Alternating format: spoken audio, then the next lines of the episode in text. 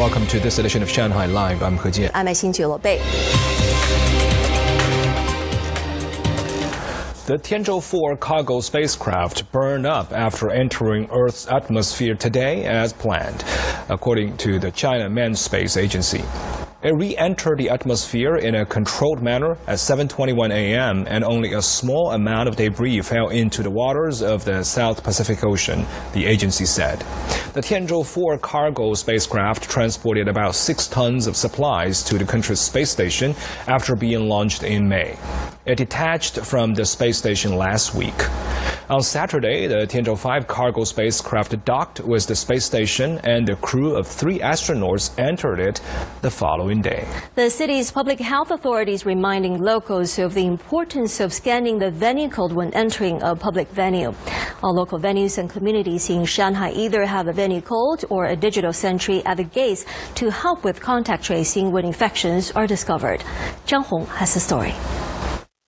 In a shopping mall in Changning, all the shop owners and operators are required to post a venue code at their entrances and should be requiring all customers to scan the code before entering.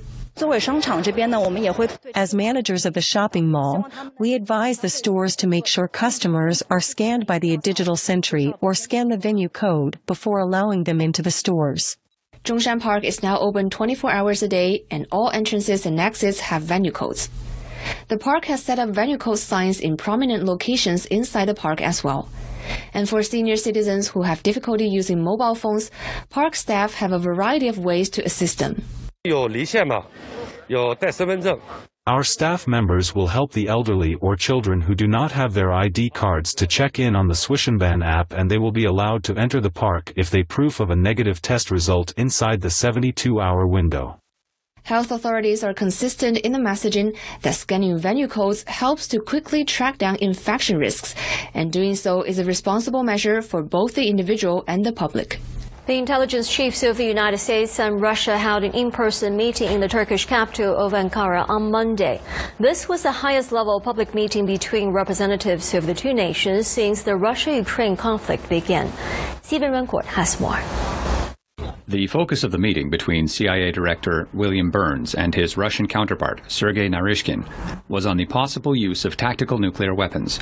The talks were not negotiations over the conflict in Ukraine. Deputy Foreign Minister Alexander Grushko said on Monday that the preconditions for negotiations on Ukraine, including the withdrawal of Russian troops, are unacceptable for Moscow, as the situation on the ground must be taken into account before any dialogue can be considered. Ukraine has retaken the southern city of Kherson after Russia transferred all of its armed forces south of the Dnipro River on Friday. Kremlin spokesman Dmitry Peskov said that the Kherson region remains part of the Russian Federation as its status is legislatively fixed, and that would not change.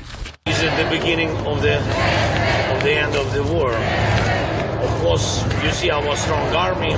We are step by step coming uh, to our to our country, to all the temporary occupied territories. You know that it's the territory of the Russian Federation. Despite the push by the Ukrainian military, Russia still controls about 70% of the wider Kherson region. NATO Secretary General Jens Stoltenberg stated on Monday that the Russian armed forces retain significant capabilities as well as a large number of troops, and warned that it would be a mistake to underestimate Russia.